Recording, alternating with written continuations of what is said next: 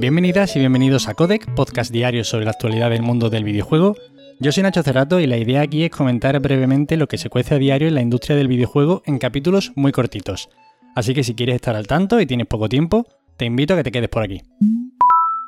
Y hoy vamos a comenzar con el informe financiero de Remedy, en el que, bueno, no hay muchas novedades, pero sí que nos sirve para ver que la compañía está avanzando con todos sus proyectos. Además, eh, se publicaba que Control ha superado los 10 millones de jugadores desde que se lanzó en agosto de 2019. Y bueno, las unidades vendidas no se conocen con exactitud, pero en diciembre del año pasado anunciaron que habían superado las 2 millones de copias vendidas. Vaya, parece claro que Control ha funcionado correctamente y además ha sentado unas bases yo creo que para continuar con este universo y evidentemente eso es lo que están haciendo en Remedy. Y es que recordemos que en junio firmaron un acuerdo de colaboración para publicar y desarrollar con 505 Games, que son pues una distribución importante con juegos como The Stranding, Hellblade, Assetto Corsa, The Banner Saga, No Man's Sky, bueno, un montón de juegos. Y que estarían trabajando en otro juego de Control, no sabemos si será una secuela o precuela, y de mayor presupuesto. Además de Project Condor, que es otro spin-off de este mismo universo, y que sería un multijugador de hasta cuatro personas. Por otro lado, también hemos tenido noticias del AAA en el que están trabajando junto con Epic Games, que ya entra en fase de producción, y otro juego de menor escala, que es el que conocemos conocemos como Vanguard, un free to play cooperativo, sigue en desarrollo y en muy buen camino. Así que bueno, como podemos ver en este informe financiero, la maquinaria está funcionando a todo tren y comentan que el impacto del COVID ha sido similar al de otros estudios, con un impulso muy fuerte en las ventas. Este año se ha vendido muchísimo, imaginaros en estos meses de confinamiento la cantidad de juegos a los que se ha jugado y por otro lado el impacto negativo que ha sido pues en la producción y en el desarrollo de los videojuegos, ya sea por falta de comunicación, por cambio en los procesos de trabajo y por, por complicaciones, vaya. Aún así, este estudio sigue creciendo y ya tiene en plantilla a más de 300 trabajadores. El informe financiero no deja ningún anuncio ni ninguna sorpresita que, que nos abra los ojos. No hay ningún juego del que no conocíamos nada que estuviese en desarrollo. Pero bueno, habrá que esperar que no tienen preparado los de Remedy, que es un estudio a tener muy en cuenta. Y con este impulso que les ha dado el buen funcionamiento de Control, pues quién sabe si no, a lo mejor nos sacan un nuevo Alan Wake o simplemente otro muy buen juego de este mismo universo.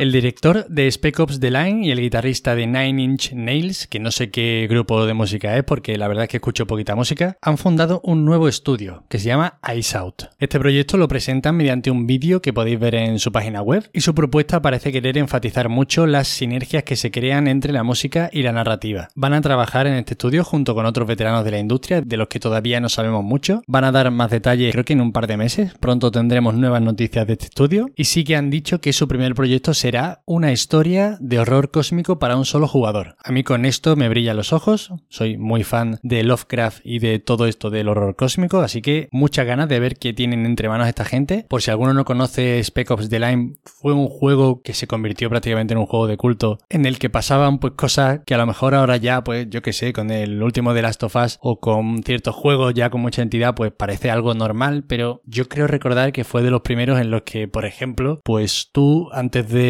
pegarte de tiros contra una serie de soldados, a lo mejor los escuchabas hablando pues sobre que tienen muchas ganas de ver a sus hijos o de volver a su casa ya de esta misión. Y eso, ¿no? Que, que jugaba con ciertas cosas, la verdad que era un juego muy interesante. Y que no sé de hecho si habrá envejecido muy bien como para jugarlo ahora y sorprenderse, pero bueno, fue un juego que dio mucho que hablar. Así que bueno, muchas ganas de, de ver qué sale de este proyecto. Y hablamos de ventas. Switch hace historia en el mercado japonés dominando la lista de los 30 títulos más vendidos en formato físico. O sea, esto es una auténtica locura. Los 30 juegos más vendidos son todos de Nintendo Switch. Esto no sucedía desde hace 33 años cuando consiguió este hito la NES. Pero es que claro, hace 33 años la competencia de la NES prácticamente no existía. Evidentemente no existía Microsoft ni Sony. Era otro mercado, pero es que hasta que no llegara la Mega Drive en el 88 tampoco había mucha competencia contra Nintendo. Así que bueno, en definitiva habrá que ver cuándo esto vuelve a suceder en un futuro. pero madre mía, no me esperaba yo leer que en una lista de 30 juegos los 30 fueran de Nintendo Switch. Es cierto que en Japón Nintendo vende mucho, pero PlayStation también. Y siguiendo con las ventas pero en noticias un poco más negativas, Cyberpunk 2077 ha desaparecido de la lista de los 20 juegos más vendidos de la PlayStation Store un mes después de regresar a la tienda de Sony. Ya sabemos que este juego fue retirado hace unos meses porque prácticamente era injugable y Sony decidió retirarlo. Otro momento histórico para mal en la industria del videojuego. Y bueno, con este relanzamiento de Cyberpunk ahora en junio pasó a ser el juego más descargado, el número uno. Este pasó en un solo mes de ser el número uno de la tienda a desaparecer de los los 20 juegos más vendidos, no habla bien del juego, que desde luego no ha funcionado, no sigue enganchando a la gente que lo compra, no, esa gente no recomienda que se compre el juego, y en definitiva es un proyecto fallido que da mucha pena porque veníamos de The Witcher 3, que es un juego fantástico y que salió muy bien, y por el que había unas expectativas altísimas en este Cyberpunk que sigue sin levantar cabeza.